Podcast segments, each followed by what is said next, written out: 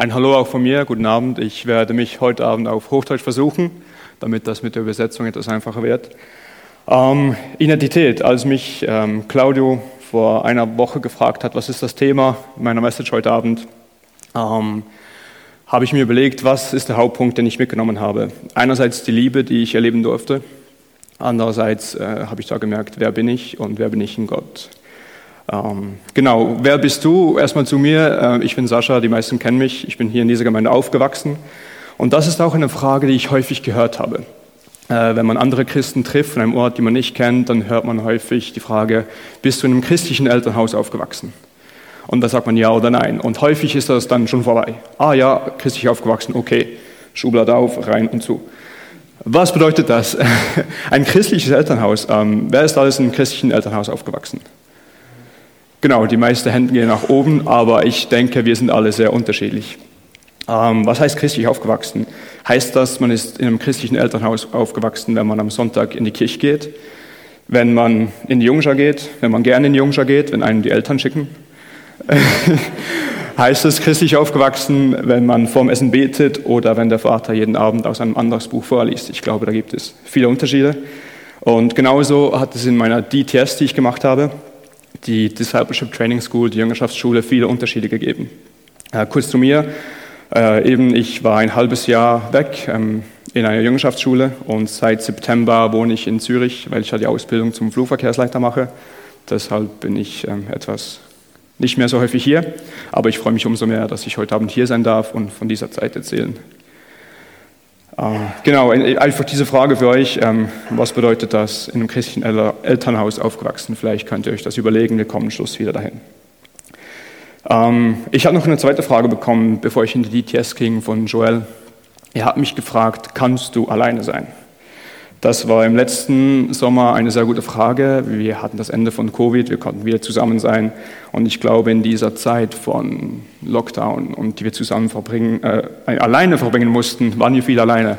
Aber seine Frage ist, kannst du alleine sein im Sinne von, kannst du gut alleine sein? Kannst du mit deinen Gedanken alleine sein? Äh, magst du dich selbst? Ähm, er hat mir dann eine Challenge gestellt, die ich zu Beginn dachte, ja, so schwierig ist das nicht. Eine Stunde pro Woche alleine sein ohne irgendetwas. Versucht es mal. ähm, mir hat es geholfen, ich hatte ein Stand-Up-Pedal, ich bin auf den See gegangen. Zuerst habe ich mir gesagt, ich höre etwas Worship-Musik. Dann habe ich hab das Handy dabei, dann klingelt es, dann checke ich das wieder. Äh, also muss ich ohne etwas rausgehen, eine Stunde.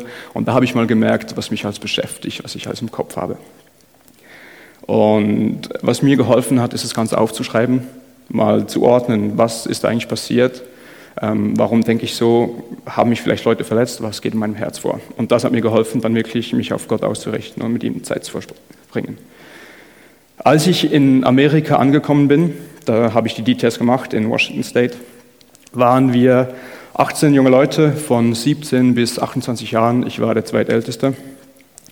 Und da hatten wir halb Amerikaner, halb Europäer. Das war von der Identität her auch sehr interessant zu sehen, wie unterschiedlich sind wir. Ähm, wie hat uns unser Background geprägt, wo wir herkommen? Ich habe das immer etwas mit dem Militär verglichen, also nach zwei Monaten. Es war eine Zwangsgemeinschaft. Wir hatten zwar alle dasselbe Ziel, Jesus besser kennenzulernen, aber trotzdem kamen wir aus unterschiedlichen Orten. Wir mussten da zusammen sein. Wir konnten nicht sagen, ja, die war im Homeschooling, die kennt niemanden, die war immer alleine, die kommt aus irgendeinem Hinterwäldlerort, mit der will ich mich besser nicht ähm, unterhalten. Oder dann hatten wir einen Kalifornier mit Tattoos, langen Haaren, ein äh, richtiger Artist, wie er sich selbst nannte. Da trafen Fronten aufeinander, aber wir hatten dasselbe Ziel. Im Militär sind wir alle grün, wollen wir alle unser Land verteidigen. Und da wollten wir alle mehr über Gott kennenlernen. Und deshalb war es, es gab auch Spannungen. Ich habe da viel gelernt, was es heißt, mit anderen ähm, auszukommen und andere zu lieben. Mit Leuten, die man, mit denen auch man nicht unbedingt sympathisiert. Dazu später mehr. Genau, und am Anfang, am zweiten Tag, musste ich meine Erwartungen an die Details aufschreiben.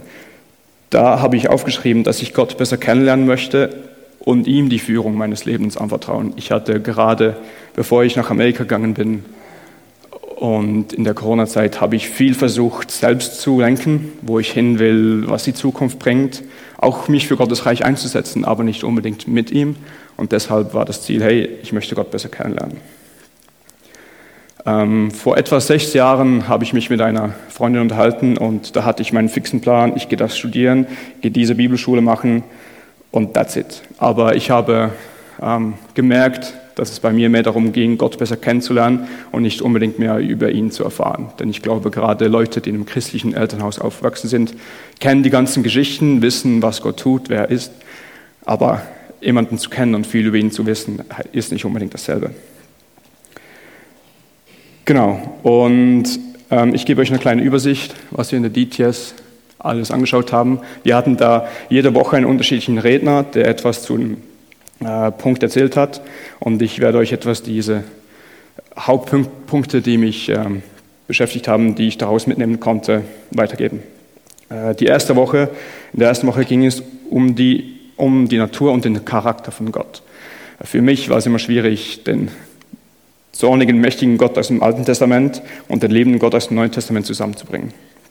Und da ging es darum, warum hat es Gott gemacht, wer ist Gott und zu sehen, dass diese ganzen Regeln und diese Stränge eigentlich alles aus Liebe waren. Ich meine, wir haben viele Eltern hier und genau, genau ein Kind, das klein ist, das nicht unbedingt weiß, was das Beste für ihn ist, ist besser bedient mit strengen Eltern und sie so ihre Liebe zu zeigen, als dass es einfach wild darauf losgeht und verletzt wird. Ähm, der Redner da hat uns das Wort heilig gezeigt, heilig im Griechen kann auch übersetzt werden mit anders. Ähm, ich habe mich immer gefragt, wenn die katholische Kirche jemanden heilig spricht, was heißt das? Er hat gesagt, heilig bedeutet anders. Wir sind dazu berufen, heilig zu sein. Wir sind dazu berufen, anders zu sein, einen Unterschied zu machen in dieser Welt. Und da haben wir wirklich gesehen, wie im Alten, auch im Neuen Testament, das Volk Israel und später die Christen dazu berufen waren, anders zu sein, ähnlicher zu werden wie Jesus. Und viele der Redner haben mit uns immer das erste Buch Genesis gelesen. Nach der vierten Woche konnten wir das schon fast auswendig, weil es jeden Mal mehrmals lesen mussten. Und ich werde später noch zu diesem Vers kommen, aber ich lese ihn schon mal vor. Zu Thema Identität. In Genesis 1,27 steht, so schuf Gott den Menschen als sein Abbild, als Gottes Ebenbild. Er schuf sie als Mann und Frau. Wir sind Gottes Abbild geschaffen. Das ist unsere Identität. Wir sind Kinder Gottes. Der zweite Woche, in der zweiten Woche ging es darum, Gottes Stimme zu erkennen und wie Gott zu uns spricht. Am Anfang wurden wir gefragt, wie klingt Gott? Da habe ich mich gefragt, ja, wie klingt Gott? Ähm, ihre Aussage war, Gott klingt wie unsere eigene Stimme in unserem Kopf. Und um herauszufinden, ob es unsere Gedanken sind, der Feind oder Gott, müssen wir das Original studieren. Sie hat da das Beispiel gebracht von einem FBI-Agent, wie der Blüten, also Falschgeld, von echtem Geld unterscheiden kann. Und dazu schauen Sie sich das ganze Falschgeld an, was da falsch ist. Sie schauen das Original an. Also um Gottes Stimme zu erkennen, müssen wir das Original studieren. Ähm, ich, die meisten kennen wahrscheinlich den Bibelvers, ich habe ihn nicht drauf heute. Psalm 119, Vers 105, Dein Wort ist meines Fußes Leuchte und ein Licht auf einem Weg. Ich denke, wenn wir die Bibel lesen, können wir mehr darüber erfahren, wie Gott spricht, über seine Stimme, um ihn besser kennenlernen. Und um aus einer Gruppe von Stimmen jemanden zu erkennen, müssen wir seine Stimme kennen. Also wenn wir jemand, mit jemandem viel Zeit verbringen und die Person besser kennenlernen, können wir auch besser herausfinden, welche Person gerade spricht. Das war die zweite Woche. Und ein zweiter Punkt, der mir nahegegangen ist in dieser Woche, sie hat gesagt, Gott flüstert, also müssen wir nahe hingehen. Wenn ich einen Monat lang nie bete, nie ähm, die Bibel lese oder nie mit Zeit mit Gott verbringe, dann werde ich Gott wahrscheinlich auch nicht hören. Aber wenn ich viel Zeit mit Gott verbringe, dann spricht Gott auf unterschiedliche Wege. Und etwas, was ich da auch gemerkt habe, ein Vers, auf den ich später noch mehr zu sprechen komme. Jesus Christus spricht, ich bin derselbe gestern, heute und morgen. Wenn ihr also mal eine Phase habt, in der ihr sagt, hey, ich höre Gott nicht mehr, ich weiß nicht mehr, wie ich Gott hören kann, geht dahin zurück, wo ihr ihn als letztes gehört habt, weil er wird wieder zu euch sprechen und ihr müsst euch da nicht mit anderen vergleichen. Es gibt Leute, die hören Gott so, andere hören ihn so. Findet da euren Weg und wichtig einfach, dass ihr nah hingeht. Das war die zweite Woche, wie Gott zu uns spricht. Die dritte Woche war sehr interessant, sich um verletzliche Menschen kümmern. Er hat da viel über Liebe gesprochen, der Redner hatte ein Obdachlosenheim geführt in San Francisco Und es war sehr interessant, er war nicht der Mensch, der extrem empathisch war und äh, er war sehr ein lieber Mensch, aber er war nicht der Mensch, der zu anderen hinging und sie verhätschelte. Aber er hat etwas gelernt, dass es wichtig ist, Gott zu lieben, seinen Nächsten zu lieben und sich selbst zu lieben. Denn wenn wir Gott lieben, unseren Nächsten, aber uns selbst nicht, dann werden wir bitter. Und wenn wir unseren Nächsten lieben und uns selbst, aber Gott nicht, wofür machen wir es dann? Dass es wirklich wichtig ist, dass man diese drei Dinge hat. Und zu lieben heißt manchmal auch Grenzen zu setzen. Er hat mit Obdachlosen zusammengearbeitet und das ist wie das, was ich gesagt habe mit den Kindern. Wenn wir Grenzen setzen, zeigen wir, wo es hingeht und das ist auch, um uns selbst zu schützen. Denn wie wollen wir weiterarbeiten, wenn wir daran kaputt gehen? Genau. Und lieben heißt zuzuhören, lieben heißt zu vergeben, lieben heißt zu dienen, aber auch Grenzen zu setzen. Lese das Neue Testament, Jesus hat ein gutes Vorbild gegeben. Ähm, es war ein, eine sehr interessante Aussage, die mich getroffen hat. Und ähm, als ich zurückgekommen bin, hat Thomas äh, ein paar gute Predigten dazu gemacht. Ähm, er hat gesagt, es geht weniger darum, Seelen zu gewinnen, als Menschen willkommen zu heißen. Als ich ein kleiner Junge war, dachte ich, ja, der Sinn des Lebens ist, möglichst vielen Leuten von Jesus zu erzählen, dass sie gerettet werden. Wie erzählen wir ihnen von Jesus? Wir heißen sie willkommen, wir lieben sie, wie Jesus sie geliebt hat. Denn darum geht es, Gottes Königreich hier auf unserer Erde zu bauen. Ähm, in der vierten Woche ging es um Gottes große Story. Da ist dann meine Liebe zur Bibel wieder etwas aufgekommen. Ähm, eine Bibelschule zu machen, weil es gibt da sehr viel zu entdecken. Und ich werde da nicht zu sehr darauf eingehen, da habe ich wahrscheinlich die meisten Notizen zu dieser Woche, aber eine Frage war, zeigt mein Leben, dass die Bibel wahr ist? Und was auch wichtig ist, um die Bibel zu verstehen, ähm, trenne das Gesetz nicht von der Story. Also wenn das in der Bibel steht, hat das immer noch einen Background. Gerade in Diskussionen, die wir heute haben, wie können wir die heut, Bibel heute umsetzen? Ähm, spirituelle Praktiken und Disziplin äh, klingt äh, kompliziert, ist es eigentlich nicht. Es geht darum, wie können wir Dinge in unser Leben einbinden, um konsequent darin zu sein, um Gott näher zu kommen, um dein göttliches Leben zu leben. Ähm, ein Zitat, das ich sehr cool fand, da war, ich bin nicht ausgewöhnlich, aber ich habe einen ausgewöhnlichen Gott. Unsere Rednerin war eine Frau von circa 75 Jahren, die sehr viel in ihrem Leben erlebt hat. Und sie hat einfach in jedem Punkt wieder zu Gott gebetet. Äh, ein paar Tage bevor sie bei uns reden gekommen ist, wurde ihr Mann von einem Auto angefahren, hatte mehrere Schädelbrüche und sie hat dann einfach zu Gott gebetet und sie hat sehr viele Dinge in ihrem Leben erlebt und es war interessant zu sehen, wie sie einfach ihr Leben abgegeben hat. Und ein weiterer Punkt war, es geht nicht um das Warum, es geht, no, es geht nicht um das Was, es geht um das Warum. Warum tun wir etwas? Das ist unsere Herzenshaltung dahinter. Fake it till you make it.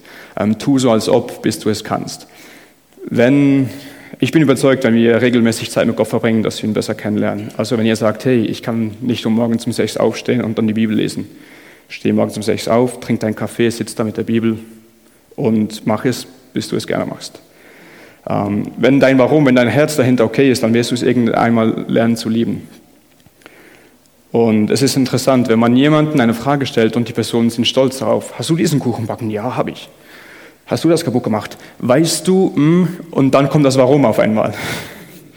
Aber wenn wir stolz darauf sind, kommt das Was. Und darum, in dieser Woche ging es darum, wie können wir ähm, so weitergehen, dass wir uns verstärkt in dem unterwegs sein können. Die nächste Woche war für mich etwas, etwas Neues unterwegs mit dem Heiligen Geist.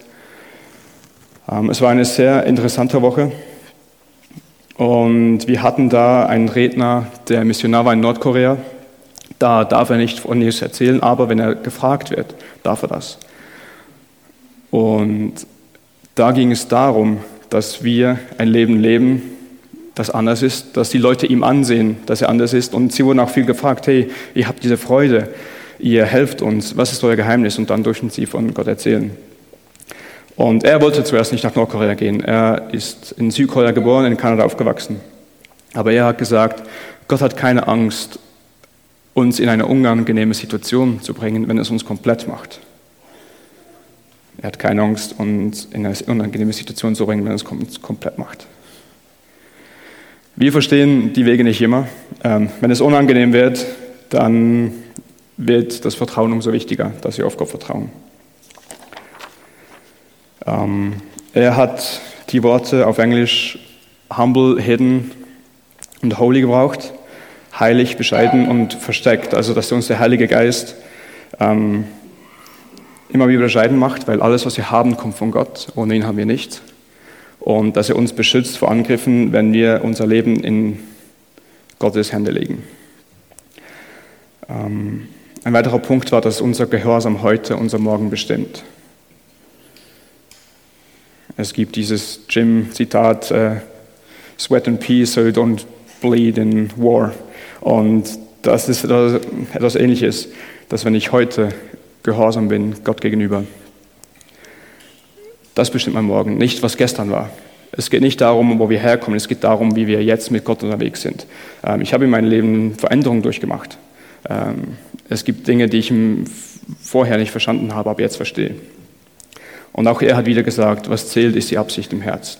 Man muss nicht perfekt sein, um mit dem Heiligen Geist unterwegs zu sein. Man muss nur mit ihm unterwegs sein wollen. Ähm, dann hatten wir noch Missionen und Unerreichte erreichen. Er hat uns gefragt, was sind Missionare? Seine Aussage war, Missionare sind einfach ein Haufen Jesusliebende. Man muss nicht nach Kambodscha oder irgendwo nach Afrika gehen, um ein Missionar zu sein. Als ich zurückgekommen bin, hat Thomas gepredigt und gesagt, er hätte gern da ein gelbes Banner über der Tür, wo drauf steht, Sie betreten jetzt Missionsgebiet. Und genau das wünsche ich mir, dass wir mit unserem Leben die Wahrheit der Bibel zeigen und Jesus Liebe zeigen können. Wir alle sind Missionare, nicht alle sind dazu berufen, rauszugehen, um für Leute zu beten und zu Leuten zu sprechen. Aber wir alle haben etwas bekommen, das wir für das Reich Gottes einsetzen können. Die Herrschaft von Jesus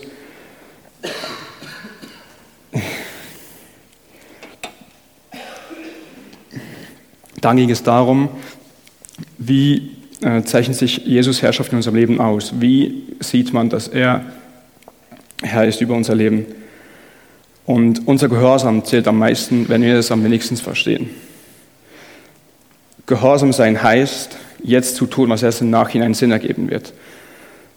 Häufig äh, verstehen wir nicht, wenn wir Gott hören, warum will er jetzt das von uns, warum macht das. Aber genau dann ist es wichtig, äh, Gott zu vertrauen und in Zeit den Weg, den uns für, für uns vorbereitet hat, zu gehen. Und eine interessante Aussage war, verspäteter Gehorsam führt fast immer zu Ungehorsam.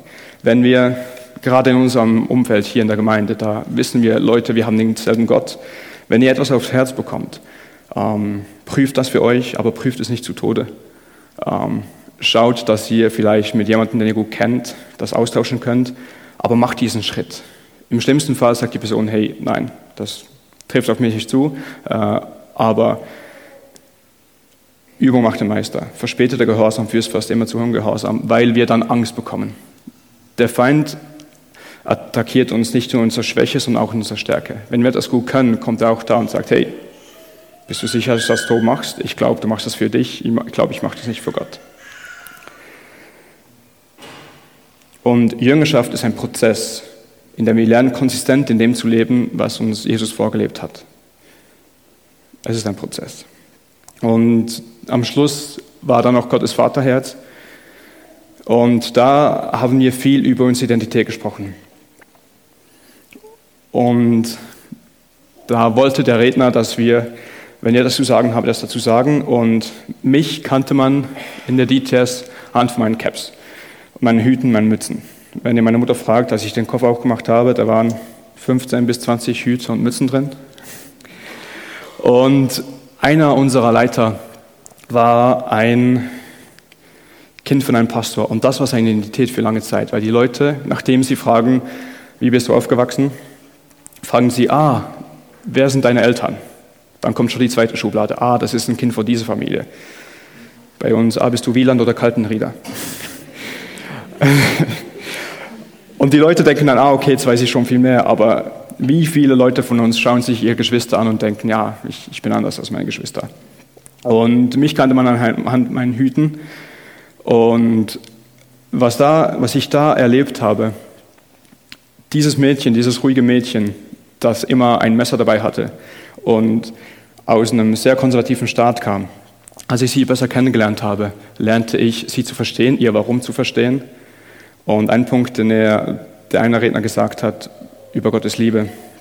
Man muss nicht mit Leuten sympathisieren, um sie zu lieben. Lieben heißt ihnen zu dienen, für sie da zu sein. Aber es macht es einfacher, wenn wir mit Leuten sympathisieren, um sie zu lieben. Um mit Leuten sympathisieren zu können, müssen wir sie kennen. Darum mache ich euch Mut, wenn ihr jemanden habt, der vielleicht in eine Schublade gesteckt hat, macht die Schublade auf, schaut euch die Person an, betet für diese Person und lernt diese Person besser kennen und lernt das Warum kennen. Was mir da auch richtig geholfen hat, war mein One-on-One, -on -One, Arnold. Er war Mission, äh, Missionar für lange Zeit. Er war auch in der Schweiz mit Jungen mit einer Mission. Mit ihm habe ich mich jede Woche ausgetauscht. Er hat mehr Erfahrung als ich, er hat eine andere Sicht auf Dinge. Und das hat mir extrem geholfen, ähm, mich selbst zu reflektieren. Und darum möchte ich euch Mut machen. Wir haben hier in unserer Gemeinde so viele coole Leute. Sucht euch jemanden, mit dem ihr euch austauschen könnt. Es muss nicht ein Arnold sein, aber es kann irgendjemand sein, dem ihr vertraut und dieses Vertrauen aufbaut. Und ich möchte euch noch drei andere Leute vorstellen. Das eine ist Ravi. Ihn habe ich in Kambodscha kennengelernt. Er ist äh, Inder, er hat Theologie studiert. Mit ihm war ich viel im Gym, im Fitness da. Mit ihm habe ich viel trainiert und dadurch hatten wir das gemeinsam, wir hatten uns kennengelernt. Und er hat eine typische Bollywood-Story.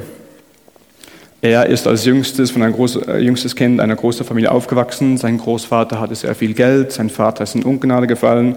Als dann sein Vater gestorben ist, musste die Mutter die Kinder zu den Tanten bringen. Er war nicht gemocht, weil er natürlich der Sohn von diesem Vater war und so weiter. Schlussendlich kam er in ein Heim, in dem er Jesus kennengelernt hatte. Und später, als er das Theologiestudium, im Theologiestudium war, ähm, ist sein Großvater gestorben und er meldete sich bei ihm und sagt, hey, ich möchte dir ähm, Dinge vererben, weil ich sehe, dass du Gott liebst und mit dem vorwärts gehen wirst. Er war aber weit weg, musste also seinen Bruder dahin schicken, um diesen Vertrag zu unterschreiben, vom Land zum Übergeben. Als er dann zwei Jahre später zurückkam und dem Bruder gesagt hat, hey, lass uns das aufteilen, weil der Großvater wollte es nur ihm geben, hat das der Bruder verweigert. Ähm, sein Bruder ist in Indien jetzt Millionär und er ist ein mittelloser Missionar. Ähm, man sah Ravi an, dass er Gott liebt, aber man sah ihm auch an, man merkt auch, dass er eine gewisse Bitterkeit hat. Aber man hat wirklich gemerkt, dass Ravi alles auf Gott ausgerichtet hat und im Sinn seine Identität gefunden hat. Er war nicht ein verbitterter Mensch. Ähm, es hat ihn enttäuscht, aber er hat seine Identität in Gott gefunden. Und ein wichtiges Zitat, das er als Theologiestudent gesagt hat, The truth doesn't need additional masala. Die Wahrheit braucht keine zusätzliche Nachwürzung. Die Bibel ist wahr, sie wird wahr bleiben und da müssen wir noch irgendetwas ähm, hinzugeben. Die nächste Person ist Brandon. Ich habe hier ein, eine Zeichnung zwar, aber es spiegelt ihn sehr gut wider. Stellt euch Viktor Rötlin vor, einen Kopf größer mit Bart.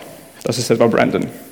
Ähm, deshalb wollte ich mal mit ihm rennen gehen. Er war 38. Äh, ich habe ihn als 28 eingeschätzt, weil die meisten in DTS jünger waren. Er sah auch jung aus. Er geht viel joggen. Ähm, er hat mich sehr inspiriert, weil er wirklich all in ging für Jesus. Er, sein Vater ist gestorben, er verkaufte dann die Werkstatt, die sein Vater hatte und brauchte das Geld, um ein Bibelstudium zu machen. Nach diesem Bibelstudium ging er nach Nepal, um da den Leuten von Gott zu erzählen. Da hat er die Jüngerschaftsschule in Kathmandu gesehen, die eine Woche später angefangen hat. Er hat sich direkt angemeldet und gesagt, hey Gott, ich gebe mein Leben in deine Hand, ich lasse dich jetzt machen. Ich habe Brandon kennengelernt an einem Worship-Abend und habe ihn jeden Morgen gesehen. Jeden Morgen hat er seine Stellzeit gemacht. Und als ich dann mal gefragt habe, ob wir am Samstag zusammen rennen gehen wollen, habe ich vorgeschlagen, um 7 Uhr rennen zu gehen. Dann hat er gesagt, ja, am Samstag will ich ausschlafen bis 7 Uhr. Dann habe ich gesagt, ja, perfekt, dann gehen wir halt um Viertel nach 7. Dann hat er gesagt, nee, Viertel nach 8 frühestens, ich muss ja noch meine stille Zeit haben. Da habe ich gemerkt, ui, okay. Ähm, er hat wirklich jeden Tag eine Stunde mit Gott verbracht und das hat man in seinem Leben auch gesehen. Er ging in Spitäler, hat für Leute gebetet, es Wunder sind geschehen, Leute, die nicht mehr gehen konnten, konnten gehen. Er hat einfach im Wartesaal, hatte die Leute gefragt, was tut ihr weh, hatte für die gebetet und die dann für andere beten lassen. Und für ihn war das normal. Er war nicht jemand, der zurückkam und sagte, das und das ist passiert. Er hat es einfach gemacht, weil für ihn war klar, hey, gib dein Leben Gott und er schaut für den Rest. Da auch dieser Bibelvers, den die meisten von unserer Gemeinde wahrscheinlich kennen. Ich habe ihn immer von Martin gehört. Setzt euch zuerst für Gottes Reich ein und dafür, dass Himmel geschieht. Dann wird er euch mit allem anderen versorgen. Ähm, das habe ich wirklich im Leben von Brandon gesehen. Er hat seine Identität in Gott gefunden und konnte somit ähm, Wunder vorbringen, die Jesus bereits gemacht hat. Ähm, nach zwei Monaten in Kambodscha ging mein Team zurück, weil wir eigentlich nur zwei Monate da waren, aber ich wollte diese Zeit verlängern, weil ich gemerkt habe, wie dieses Umfeld von vielen Christen mich verändert hat und ich mal schauen wollte, wie es war, als Missionar in Kambodscha zu sein. Also bin ich länger geblieben und habe Jesse kennengelernt. Jesse war ein Metalhead mit Plugs und äh, der, ja, man, er war selbst Barkeeper, äh, war immer in den Moshpits, hat sich alle Zähne schon einmal ausgeschlagen. Und er war, bevor er Christ wurde, war er Alkoholiker und hatte ein Erlebnis bei seiner Schwester, als er auf einmal blind war und dann wieder sehen konnte und gesagt hat, hey, jetzt möchte ich wirklich mein Leben für Gott leben. Und er hat mir gezeigt, der dritte Punkt, man soll Gott lieben, seinen Nächsten und sich selbst, wie man für sich selbst ähm, sorgen muss, damit man doch noch weiterkommt. Sprüche 4,23. Was ich, was ich dir jetzt rate, ist wichtiger als alles andere. Acht auf deine Gedanken, denn sie entscheiden über dein Leben. Ähm, nach meiner Zeit in Amerika hatte ich keinen Arnold mehr. Ich hatte niemanden, der jede Woche mit mir gesprochen hat und das habe ich gemerkt. Ich habe gemerkt, dass ich einige Dinge nicht verstanden habe. Ich habe zu Gott geschrien und gesagt, hey, was läuft jetzt? Und dann habe ich mich daran erinnert. Ich bin wirklich habe versucht, viele Dinge für Gott zu machen, aber dabei habe ich aus den Augen verloren, dass wir es mit Gott machen müssen. Und in Englisch steht, above all else, guard your heart, beschützt euer Herz. Mit dem, mit dem ihr euer Herz füllt, damit wird es logischerweise voll sein und das entscheidet dann über euer Leben. Darum geht behutsam miteinander um. Und das, so etwas hatte ich auch nach zwei Monaten der DTS. Wie ich bereits gesagt habe, war ich der Zweitälteste und viele, ich der Jüngeren kamen zu mir und haben gesagt, ja, unser Staff macht das und ich weiß nicht, wie ich damit umgehen soll. Und es gab da in der neunten Woche eine schwierige Situation, in der ich mich hereingefühlt habe und nicht mehr wusste, was ich tun soll, weil ich war da kein Leiter, aber viele Leute kamen mit den Dingen zu mir. Und an dem Punkt, an dem es mir nicht mehr gut ging, ähm, hat auf einmal Joel Kaltenrieder mir eine Nachricht geschickt. Für ihn war es ein kleines Ding, ein kleines Ding. Und das war in Matthäus Okay, ich komme später noch einmal dazu zurück. Ähm, das war in Matthäus ähm, 11, 28.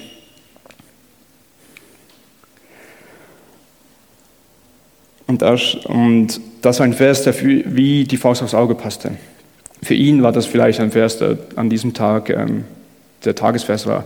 Aber für mich passt er sehr gut. Und zwei Tage darauf hat der Pastor in der Kirche auch genau über diese drei Verse, 28, 29 und 30, gepredigt.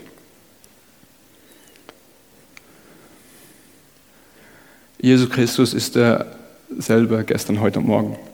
Und ich bin auch überzeugt, dass er dasselbe ist in Südostasien, Südamerika, Afrika und hier bei uns. Jemand hat gefragt in der DTS, ja, warum geschehen diese ganzen Wunder in Kambodscha, aber nicht in Amerika? Die können genauso auch in Amerika geschehen. Es geht einfach darum, dass wir uns auf Gott ausrichten. Und ich denke, häufig flüchten wir von dem, was wir hier erlebt haben und wollen an einen Ort gehen, wo wir neu anfangen können. Aber genauso können wir auch hier neu anfangen. Die Frage zu der Identität. Wie ich gesagt habe, wollte ich viel für Gott machen, aber habe dabei das Wichtigste aus den Augen verloren. Und im Psalm 127 steht, wenn der Herr nicht das Haus baut, dann ist alle Mühe der Bauleute umsonst. Wenn der Herr nicht die Stadt bewacht, dann machen die Wächter vergeblich.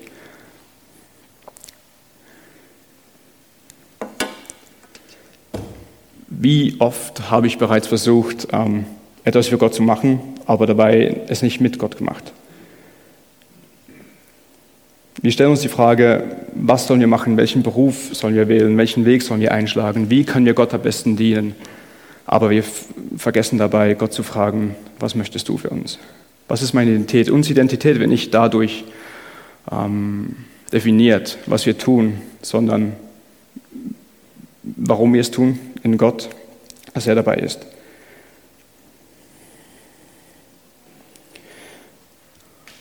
Ich muss da noch einen Vers weitergehen. Genau. Hier kommen wir zum Vers, den ich von Joel bekommen habe.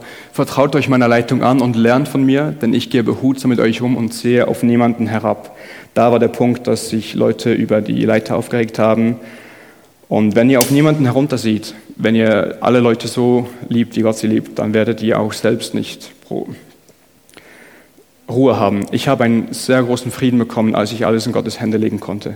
Und ein Punkt, den ich hier noch weitergeben möchte. Wir sind hier eine Gemeinde. Ich möchte euch ermutigen, dass wenn ihr so etwas hört, ähm, für Joel war das eine kleine Sache, aber als ich das gehört habe, hat sich für mich etwas verändert, weil das genau für mich gepasst hat. Und auch am Tag darauf hat der Pastor noch über diese Verse gepredigt und ich möchte sie noch vorlesen. Kommt alle her zu mir, die euch abmüht und unter eurer Last leidet, ich werde euch Ruhe geben. Vertraut euch meiner Leitung an und lernt von mir, denn ich gehe behutsam mit euch um und sehe auf niemanden herab. Wenn ihr das tut, findet ihr Ruhe für euer Leben. Und dann kommt noch Vers 30, den wir gerne zitieren. Das Joch, das ich euch auflege, ist leicht und was ich von euch verlange, ist nicht schwer zu erfüllen. Den Vers, den wir oft hören, ist, nehmt das Joch von Jesus auf uns, nehmt das Kreuz auf euch. Dann denken wir, ja, wir müssen leiden, wir müssen äh, unten durchgehen. Aber wenn wir unser Leben in Jesus Hände legen, das Joch, das er uns auferlegt, ist leicht und das Leben nicht schwer zu erfüllen. da, als ich das gelesen habe, dachte ich, ja, aber wir werden verfolgt um deinen Willen. Wir werden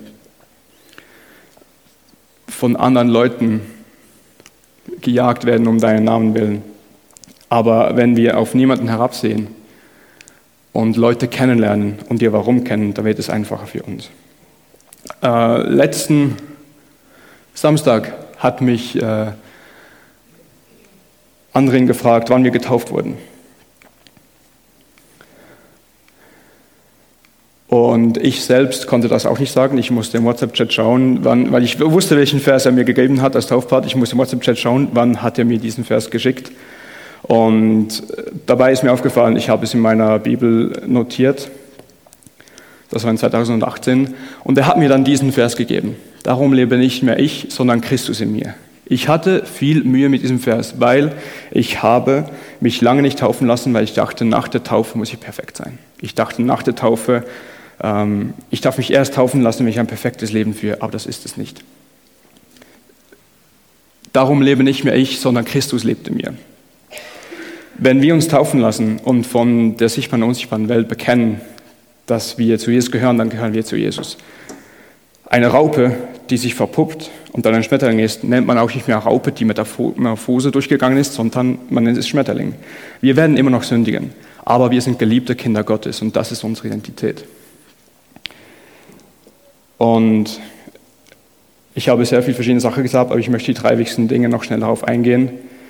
Ähm, Genesis 1,27, wir sind Gottes Ebenbild, wir sind Kinder Gottes, das ist unsere Identität. Und das wichtigste Gebot, das uns Jesus mitgegeben hat, liebt den Herrn, dein Gott von ganzem Herzen und liebt den Nächsten wie dich selbst. Lerne dich selbst kennen und lerne dich zu lieben. Es gibt nichts, das wir tun können, damit uns Gott mehr oder weniger liebt. Wir werden nach, die, nach meiner Message noch, ähm, das erste Lied, das wir singen werden, ist Reckless Love. Und dabei gibt es, dass Gottes Liebe bedingungslos ist. Es gibt nichts, das wir tun können, damit uns Gott mehr oder weniger liebt. Unsere Zukunft hängt nicht davon ab, was wir gestern getan haben. Es hängt davon ab, was wir heute tun. Und darum spielt es keine Rolle, wie wir leben. Gott wird uns auch lieben, wenn wir heute rausgehen und nie mehr etwas von ihm hören wollen. Er liebt uns immer noch, aber wir können seine Liebe besser erfahren, wenn wir nahe zu ihm hingehen. Wir können seine Liebe besser erfahren, wenn wir ähm, Zeit mit ihm verbringen, wenn wir ihn kennenlernen. Und Genauso wie mir André in diesem Vers gegeben hat, den ich zu Beginn nicht gemocht habe, oder Joel mir diese Nachricht geschickt hat, die vielleicht nicht für ihn nicht viel Sinn ergeben hat, hat es für mich doch einen großen Unterschied gemacht. Darum möchte ich euch wirklich ermutigen, sei es in der kleinen Gruppe, in einer Gemeinschaft, wo wir zu zweit sind, dass ihr Eindrücke prüft, dass ihr einander ermutigt. Ich kam in die DTS als unbeschriebenes Blatt, niemand kannte mich. Und da haben Leute auf mich reagiert, ähm, wie ich da war. Ich konnte mich sein und nichts anderes. Und was mir sehr geholfen hat, ist, dass mich Leute ermutigt haben. Ermutigt einander, macht einander Komplimente, seht, was ihr gut könnt, weil, wie ich bereits gesagt habe, der Feind attackiert uns nicht nur in unseren Schwächen, sondern auch in unseren Stärken. Wenn ihr einander ermutigt, können wir gemeinsam wachsen im Glauben. Und ich hoffe auch für diese Gemeinde, dass wir einen Rahmen schaffen können, da, auf, da drüben steht es, willkommen zu Hause. Dass das ein Ort sein kann, an dem wir uns safe fühlen können, ein Ort, an dem wir sicher sein können und einander zusprechen, was wir sehen. Ich möchte, dass das ein Ort wird, wo es okay ist, wenn wir unserem Gegenüber sagen können, Liebe, hey, das ist vielleicht nicht der richtige Weg oder ich glaube, das machst du sehr gut. Prüft Eindrücke nicht zu Tode, ermutigt einander. Lasst uns eine Familie sein. Lasst uns uns gegenseitig ermutigen und im Glauben wachsen. Es gibt nichts, das wir tun können, damit uns Gott mehr oder weniger liebt, weil wir sind seine geliebten Kinder. Ich möchte zum Schluss noch beten. Ja, Herr, möchte ich vielmal danken für unsere Gemeinde. Ich möchte danken für deine Liebe zu unserer Gemeinde. Danke, dass du jeden so einzigartig gemacht hast und jeden von uns unsere, deine, unsere Berufung gegeben hast. Ich möchte dir danken, dass wir uns nicht mit anderen vergleichen müssen, aber dass wir alles, diese Passions, diese Leidenschaften und Begabungen in uns hingelegt hast, dass wir uns alle als einzelne Person für dein Reich einsetzen können. Ich möchte dir danken, dass wir einen Ort haben, in dem wir zusammen sein können. Und ich möchte dich bitten, dass du uns hilfst, dass wir eine Kultur der Liebe erschaffen können hier in dieser Gemeinde, dass wir zusammen wachsen können. Und ich möchte dich bitten, dass wir einen Ort haben, an dem wir uns sicher fühlen. Ich möchte dich bitten, dass du heute Abend mit jedem Einzelnen nach Hause gehst und wir dich nächste Woche erleben dürfen, dass du bei uns bist. Und ich möchte dir danken, dass du jeden von uns liebst. Und ich möchte dich bitten, dass du uns hilfst, dass wir uns selbst mit deinen Augen sehen können. Sei du unser Spiegel, damit wir sehen können, wer du original gemacht hast und was du für uns vorgesehen hast.